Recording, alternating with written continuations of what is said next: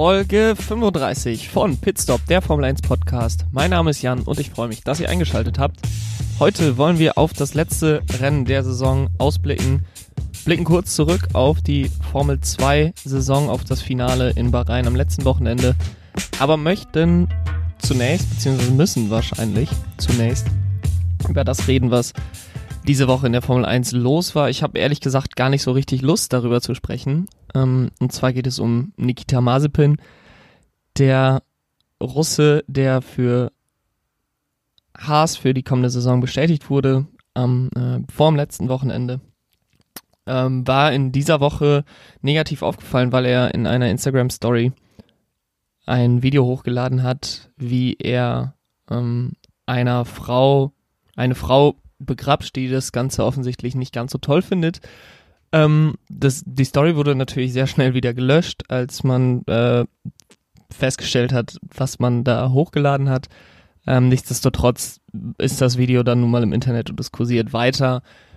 Ähm, es gab natürlich dann viel Kritik gegenüber Mazepin. Die Reaktion von Haas und äh, dem Fahrer waren so, wie man sie erwarten konnte. Mazepin entschuldigt sich für sein Verhalten nicht bei der Frau, sondern bei Haas, ähm, dass er sich an höhere Standards halten müsste als Formel 1-Fahrer, ähm, was natürlich auf der einen Seite natürlich stimmt, äh, als Formel 1-Fahrer hat man vielleicht auch eine besondere Vorbildfunktion, auf der anderen Seite hat es ja nichts damit zu tun, dass sein Verhalten inakzeptabel war, ob er Formel 1-Fahrer ist oder nicht. Das Verhalten war inakzeptabel, äh, egal was er für ein einen Angestelltenstatus hat.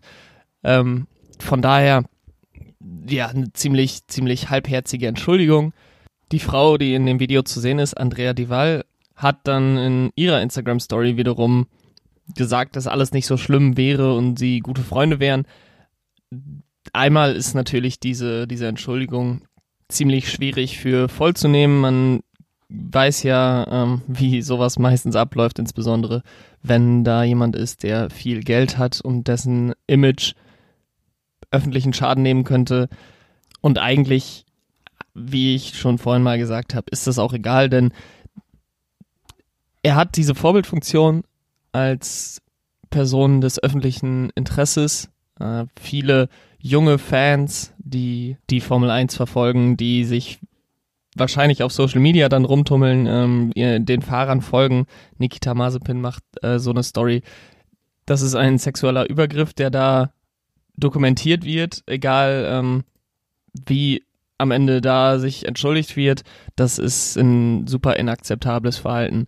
Ähm, und die Fans, meisten Fans der Formel 1 hatten Nikita Mazepin ja ohnehin schon mal auf dem Kika Einmal aufgrund seines Paydriver-Status, der ihm natürlich keinen großen ähm, Vorteil bringt. Und er ist schon häufiger wegen fragwürdigen Verhalten auf und neben der Strecke aufgefallen, bevor er jetzt überhaupt in die Formel 1 gekommen ist. Äh, jetzt hat er gerade mal ein, eine Woche einen Vertrag unterschrieben, ist noch kein Rennen gefahren. Ähm, und es gibt schon wieder Leute, die die Aufhebung seines Vertrages fordern. Und ich denke, dass diese Forderung auch nicht komplett unbegründet sein sollte und komplett ignoriert werden sollte. Denn Haas und die Formel 1, die hätten jetzt die Chance, so einem Verhalten keinen Raum zu geben. Äh, Haas hat gesagt, sie werden es intern klären. Die Formel 1 hat dann gesagt, wir unterstützen Haas bei dieser Entscheidung. Die Statements machen jetzt nicht den Eindruck, dass Mazepin seinen Platz räumen müsste. Es ist wirklich eine vertane Chance aus meiner Sicht, denn man will für Diversität stehen, man will eine große Masse, eine größere Masse an Personen ansprechen, als man das vielleicht in den vergangenen Jahren gemacht hat.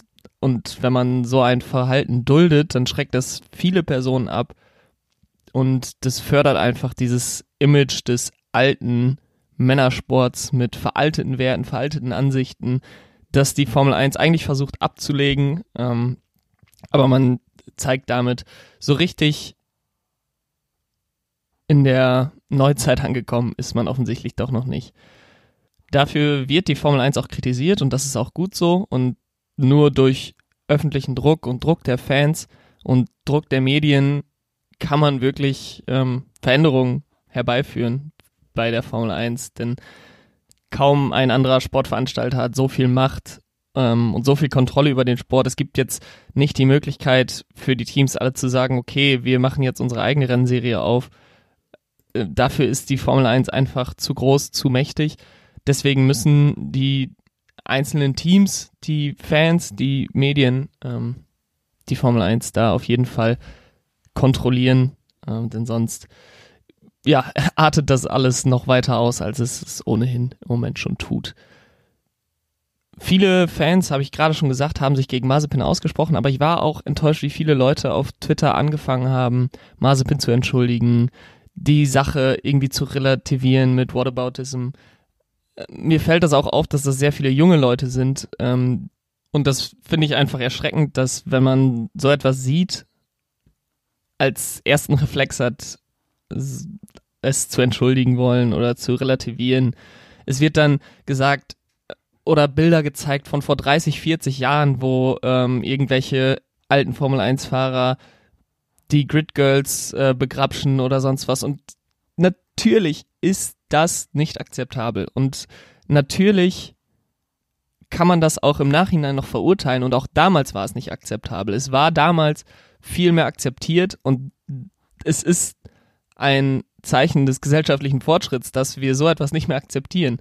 Und jetzt zu sagen, ja, guck doch mal vor 40 Jahren, da fanden die Formel 1 alle toll und jetzt, wenn Formel 1-Fahrer das macht, soll er entlassen werden. Nein, das ist nicht der Punkt. Der Punkt ist, dass es damals auch nicht alle die Formel 1 toll fanden. Formel 1-Fans fanden die Formel 1 toll, aber niemand hat gedacht, ich gucke mir die Formel 1 an, weil es soll, solche tollen Menschen sind. Es hat auch nachhaltig Schaden der Formel 1 zugefügt, dass man so ein Image für Jahre einfach akzeptiert hat, dass man sich als Männersport darstellt und die Formel 1 beziehungsweise insbesondere Liberty Media ist da jetzt auf dem Vormarsch Veränderungen hervorzubringen. Und genau deswegen wäre jetzt der richtige Zeitpunkt zu sagen, so ein Verhalten ist nicht akzeptabel. Ich weiß nicht, was jetzt der absolut richtige Schritt wäre. Es gibt wahrscheinlich auch keinen hundertprozentigen, alle sind damit zufrieden Schritt. Aber jetzt das Ganze zu sagen, man würde es intern klären und es hinter den Kulissen unter den Teppich kehren, das wäre einfach enttäuschend, ein enttäuschendes Zeichen für die We Race as One Kampagne, die sich mehr und mehr einfach zu einer Farce entwickelt mit den bestätigten Rennen Saudi-Arabien, äh, jetzt mit der ganzen Mazepin-Sache.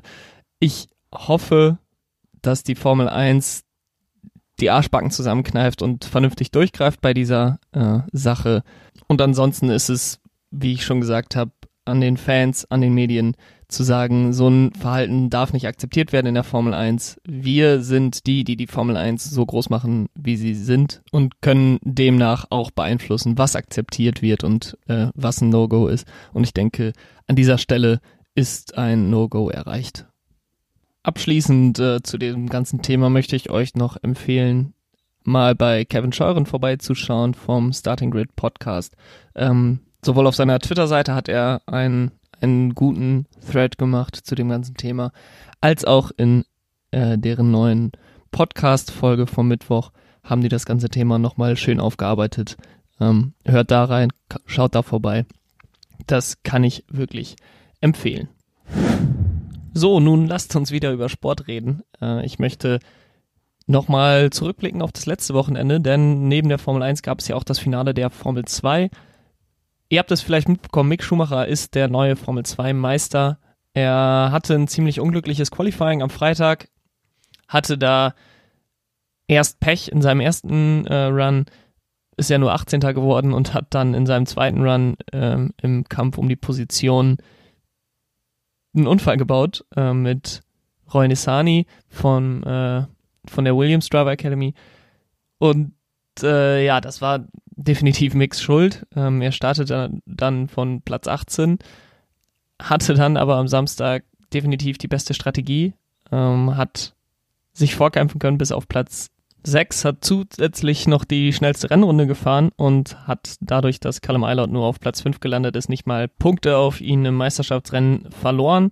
Und im Sprintrennen musste Eilert das Rennen dann gewinnen und hoffen, dass äh, Schumacher ausscheidet. Das hat äh, ja, nicht funktioniert. Eilert von, von vier gestartet nach seinem Finish auf Platz fünf ähm, konnte die nicht holen. Auf der anderen Seite Yuki Tsunoda mit einem fast perfekten Wochenende hat am Freitag die Pole geholt, hat dann am Samstag das Feature Race gewonnen und ist im Sprintrennen dann sogar noch auf Platz 2 vorgefahren von Platz 8. Äh, er holt 43 Punkte, das ist die höchste Punktzahl, die ein Fahrer dieses Jahr geholt hat, von 48 möglichen Punkten am Wochenende. Das war schon sehr stark. Er ist dadurch dann auch Dritter geworden in der Meisterschaft. Er ist der beste Rookie geworden, wurde ausgezeichnet nach dem Rennen. Ähm, nur ein Punkt hinter Callum Eilert. Er hätte alle Punkte holen müssen, alle 48 möglichen Punkten und äh, Mick Schumacher nicht ein. Dann äh, hätte Yuki Tsunoda noch Meister werden können vor diesem Wochenende. Das hat er dann nicht ganz geschafft, aber er hat auf jeden Fall sein Bestes probiert. Er hat damit jetzt auch ziemlich locker die Superlizenz sich geholt und es ist eigentlich nur noch äh, eine Frage von Stunden, dass er bei Alpha Tauri als zweiter Fahrer neben Pierre Gasly bestätigt wird. Nikita Mazepin, über den wir jetzt schon zu Genüge gesprochen haben, der ist äh, im Rennen auch wieder negativ aufgefallen, hat da teilweise sehr aggressiv verteidigt. Ähm, sicherlich nicht seine beste Leistung gewesen in diesem Jahr. Ähm, möchte ich jetzt auch gar nicht zu viel noch weiter drüber sprechen. Äh, es soll nur erwähnt bleiben, dass er mit den Leistungen am Wochenende auch seine Superlizenz erhalten hat. So werden, genauso wie es 2018 war, drei Fahrer aufsteigen von der Formel 2 in die Formel 1. Ähm, ich weiß nicht, ob Mick Schumacher der talentierteste von den dreien ist. Äh, ich kann mir gut vorstellen, dass Yuki Tsunoda auf Dauer der, der beste von diesem F2-Feld ist. Vielleicht auch ein Robert Schwarzmann. Äh, Mick Schumacher ist ja schon seine zweite Saison Formel 2 gefahren, im Gegensatz zu den beiden. Allerdings muss man einfach sagen, mit den Leistungen, die Schumacher dieses Jahr gebracht hat, hat es niemand anderes mehr verdient, äh, im nächsten Jahr in der Formel 1 zu fahren. Und deswegen hat man eigentlich ziemlich gute Argumente, wenn jemand sagt, er würde ja nur in die Formel 1 kommen wegen seines Namen. Denn er hat abgeliefert dieses Jahr, er hat es sich verdient. Und ich freue mich darauf, ihn nächstes Jahr in der Formel 1 zu sehen. Und jetzt wollen wir noch vorausblicken auf das letzte Rennen der Saison. Es war eine verrückte Saison, es war eine kurze Saison und es ist, ja, krass, dass wir jetzt schon am Ende der Saison angekommen sind. Es ist das letzte Rennen der Saison, wieder in Abu Dhabi. 21 Kurven, 12 Linkskurven, 9 Rechtskurven. Es ist ein Kurs, der seit 2009 ganz neu angelegt wurde und seither eigentlich Sao Paulo als Austragungsort für das Saisonfinale abgelöst hat, mit der Ausnahme von 2012. Man muss sagen, dass es hier kaum gute Rennen gab bisher. Es profitiert eigentlich nur von der Spannung wenn es am letzten Rennwochenende tatsächlich noch um die Weltmeisterschaft geht. 2010 kommt dann natürlich als erstes immer in den Kopf, äh, als Vitali Petrov Fernando Alonso für das gesamte Rennen hinter sich halten konnte. Ähm, oder auch 2016, als Lewis Hamilton zwar in Führung lag, aber Nico Rosberg als Zweiter im Rennen die Weltmeisterschaft sich holen konnte. An diesem Wochenende wird mit den drei weichesten Reifenmischungen, also dem C3, C4 und C5 gefahren. Es gibt keinen besonders hohen Reifenabrieb auf dieser Strecke. Und ich erwarte daher auch nicht unbedingt ein besonders gutes Rennen. Äh, Lewis Hamilton ist zurück im Mercedes. Das ist sehr schön. Er ist so schnell wieder genesen. Ähm, George Russell ist dadurch natürlich wieder zurückversetzt in den Williams. Jack Aitken fällt wieder raus. Es ist klar, etwas schade für George Russell. Man hätte ihm nach dem sehr unglücklichen Rennwochenende letztes Mal in Bahrain gewünscht, diese Chance nochmal zu bekommen, nochmal die Chance auf den Sieg zu bekommen. Man will sich natürlich auch nicht zu sehr ärgern für George Russell, weil das bedeuten würde, dass Lewis Hamilton nicht rechtzeitig fit geworden wäre. Aber alleine das letzte Rennwochenende hat schon sehr viel Diskussionsstoff parat gehalten, denn plötzlich gab es diese ganze Diskussion, sollte George Russell nächstes Jahr im Mercedes sitzen? Und die Antwort sollte eigentlich lauten ja. Aber auf der anderen Seite überrascht es mich auch nicht, dass George Russell so gut war, so gut ist. Das hätte eigentlich den meisten klar sein sollen und ich glaube auch Mercedes ist das klar. Man hat sich ja im Sommer erkundigt bei Williams, ob man ihn aus seinem Vertrag rauskaufen kann. Claire Williams damals hat klar gesagt, nein, George ist mit einem Dreijahresvertrag zu uns gekommen und den muss er auch erfüllen. Daraufhin hat Mercedes mit Valtteri Bottas verlängert. Und jetzt hat George Russell die Chance gehabt, sich im Mercedes zu präsentieren und plötzlich diskutiert die ganze Formel 1 Welt wieder darüber, dass George Russell ja im Mercedes sitzen sollte. Ja, das stimmt. Er sollte im Mercedes sitzen. Ähm, ich weiß nicht, ob das neue Management ihn jetzt freigeben würde, ihn freikaufen lassen würde durch Mercedes. Aber man kann ja auch nicht einfach den Vertrag mit Valtteri Bottas wieder auflösen. Natürlich könnte man das. Ähm, ich glaube aber nicht, dass das finanziell Sinn macht. Ich glaube nicht, dass das so ein, ein, eine wichtige Sache ist für Mercedes, weil ich auch glaube, dass Lewis Hamilton nächstes Jahr weiterfährt. Es würde mich wirklich, wirklich, wirklich wundern, äh, wenn Lewis Hamiltons Vertrag, der aus meiner Sicht nur eine Formalität ist, ähm, nicht zustande kommen wird. Es wäre wohl der Schocker des Jahrhunderts, also auch größer als Nico Rosberg, der dann 2016 ja nach seiner Weltmeisterschaft zurückgetreten ist. Ähm, von daher glaube ich, dass diese Diskussion sicherlich auch George Russell Mut machen, dass er, dass er auch im öffentlichen Auge so positiv betrachtet wird. Aber am Ende des Tages wird es darauf hinauslaufen, dass Lewis Hamilton und Valtteri Bottas nächstes Jahr wieder Mercedes sitzen und George Russell eine weitere Saison im Williams. Kommen wir noch zu dem, was an diesem Wochenende es zu entscheiden gibt, denn die Fahrerweltmeisterschaft ist natürlich an der Spitze entschieden. Dahinter ist aber alles noch ziemlich in Bewegung. Valtteri Bottas konnte nicht wirklich aus dem Ausfall von Max Verstappen am vergangenen Wochenende Kapital schlagen. 16 Punkte ist er jetzt vor dem Niederländer. Das sollte trotzdem ein Polster sein, was groß genug ist, um nicht noch von Platz 2 in der Fahrerweltmeisterschaft verdrängt zu werden. Hinter den beiden hat sich jetzt Sergio Perez durch seinen Sieg in äh, Bahrain eine deutliche Führung aufgebaut auf Daniel Ricciardo, der in P5 ist. 13 Punkte sind zwischen den beiden. Da glaube ich auch nicht, dass da groß was passiert. Und Ricciardo ist wiederum 14 Punkte vor Charles Leclerc in P6. Von daher kann ich mir schlecht vorstellen, dass in den Top 5 noch groß was passiert. Aber dann geht's richtig los, denn äh, der Kampf um Platz 6 in der Fahrerweltmeisterschaft wird ausgetragen zwischen Charles Leclerc mit 98 Punkten, Carlos Sainz mit 97 Punkten, Alex Albon mit 93 Punkten und Lando Norris mit 87 Punkten. Also alles noch offen um Platz 6, 7, 8, 9. Es wäre wirklich eine unglaublich starke Leistung von Charles Leclerc mit dem Ferrari, den er dieses Jahr zur Verfügung gestellt bekommen hat. Platz 6 in der Fahrerweltmeisterschaft noch einzufahren vor Carlos Sainz, vor Alex Albon, vor Lando Norris, also vor beiden McLaren und äh, vor Red Bull deren Autos deutlich besser sind als der Ferrari in diesem Jahr. Da bin ich wirklich sehr gespannt. Ich kann schlecht einschätzen, wie gut der Ferrari auf dieser Strecke funktionieren wird. Positiv für Charles Leclerc ist auf jeden Fall, dass die Überholmöglichkeiten ziemlich wenige sind und er im Qualifying in den letzten Wochen wirklich alles abgerissen hat. Wenn er das Auto wieder auf vier stellen könnte oder auch auf fünf oder sechs, dann könnte es schon reichen, dass er sich Platz sechs in der Fahrerweltmeisterschaft holt, wenn er dann im Rennen einfach diese Position halten kann. Auch in der Konstrukteursweltmeisterschaft gibt es natürlich noch eine Entscheidung, die zu treffen ist, und zwar der Kampf um Platz 3. Racing Point hat sich da jetzt in die Pole Position gebracht durch das phänomenale Ergebnis am letzten Wochenende. Sie sind jetzt 10 Punkte vor McLaren, 22 Punkte vor Renault.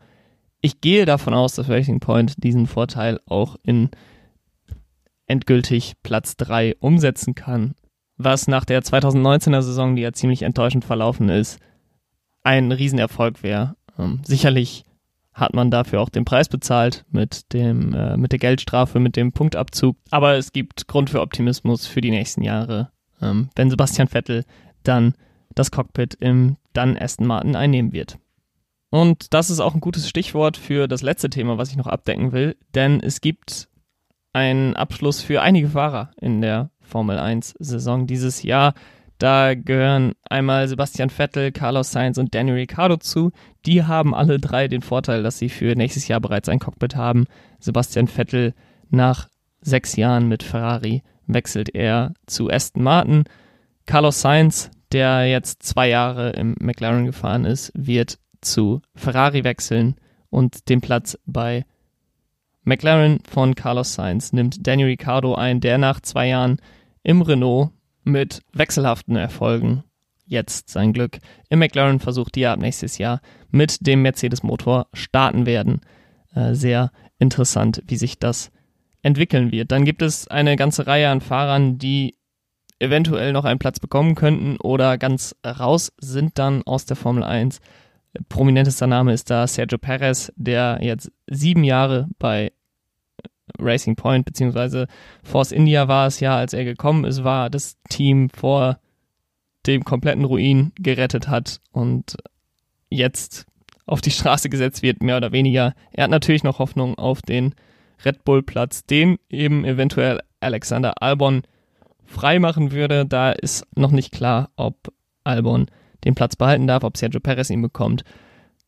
Ich glaube, dass Alex Albon, wenn er jetzt nicht eine komplette Nullnummer abliefert in Abu Dhabi, den Platz behalten wird. Ich glaube, das ist die präferierte Wahl von Red Bull im Moment. Ähm, Sergio Perez hat alles getan, um den Platz zu bekommen. Äh, Nico Hülkenberg saß zu Hause und kann einfach nur hoffen, dass er nichts kaputt gemacht hat.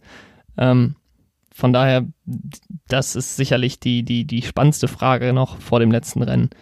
Ähm, Sergio Perez, Alex Albon oder Nico Hülkenberg, wer den, das Cockpit bei Red Bull bekommt. Ich erwarte nicht, dass wir dieses Wochenende da schon eine Antwort drauf bekommen ähm, sondern erst vielleicht in ein paar Wochen. Dann drei Fahrer, die eigentlich ihre Formel 1-Karriere endgültig an den Nagel hängen werden. Das ist einmal das Team von Haas, Kevin Magnussen und natürlich Romain Grosjean. Der wird dieses Wochenende natürlich nicht fahren nach seinem Unfall vor zwei Wochen in Bahrain. Ähm, nichtsdestotrotz möchte ich hier ihn nochmal erwähnen. Ähm, eine sehr, sehr, sehr, sehr schöne Karriere ich glaube, er war 2016, als Haas in die Formel 1 gekommen ist, genau der richtige Fahrer für sie. Ein sehr solider Fahrer, sehr konstanter Fahrer, der ich glaube, ich kann das natürlich äh, nur sehr be beschränkt einschätzen, aber immer gutes Feedback abliefert, sehr professionell äh, sich verhält auf der Strecke. Auch nicht ohne Grund Vorsitzender der, der Drivers Union ist. Ähm, von daher es ist ein Verlust für die Formel 1, dass Romain Grosjean geht. Die äh, Leistungen in den letzten Jahren haben sicherlich etwas nachgelassen. Und so ist es dann äh, durchaus gerechtfertigt, dass er gehen muss. Ähm, ich glaube, wir werden ihn in Zukunft auch noch im Paddock sehen. Und ich wünsche ihm und Kevin Magnussen ähm, und Daniel Quert, den ich auch noch erwähnen wollte, der sein letztes Rennen bei Alpha Tauri fahren wird, ähm, alles Gute. Ich äh, hoffe, Sie werden glücklich in Ihrer Karriere nach der Formel 1 und äh, freue mich auf jeden Fall, dass wir dann in der nächsten Saison etwas frisches Blut in der Formel 1 bekommen.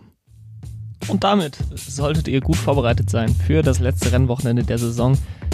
Ich hoffe, dass ich am Sonntag dann direkt nach dem Rennen auch wieder den Podcast aufnehmen werde. Ähm, bin da noch nicht ganz im Klaren, wie ich dieses letzte Rennen angehen werde. Äh, ich werde sicherlich auch ein bisschen zurückblicken auf die gesamte Saison, aber da wird dann im Anschluss an das letzte Rennen auch nochmal eine oder zwei Folgen kommen mit einem Rückblick auf diese sehr, sehr spezielle Saison. Während ich hier die Folge aufnehme, läuft das erste freie Training bereits. Es ist etwas später, als ich das eigentlich geplant hatte. Äh, möchte trotzdem dieses, diese Möglichkeit nochmal nutzen, ähm, auf das Rennen vorauszuschauen. Äh, Mick Schumacher fährt derzeit im Haas im ersten freien Training. Da werde ich jetzt gleich auch sofort einschalten und schauen, wie er sich macht. Ich hoffe, dass wir uns dann am Sonntag oder am Montag oder wann auch immer wieder hören, dass ihr wieder einschaltet. Ähm, bis dahin könnt ihr mir folgen auf Twitter at pitstopf1jan, bei Instagram pitstopf1-podcast oder mir eine Mail schreiben. pitstopf1jan at gmail.com. Bis dahin, habt ein schönes Wochenende. Ciao.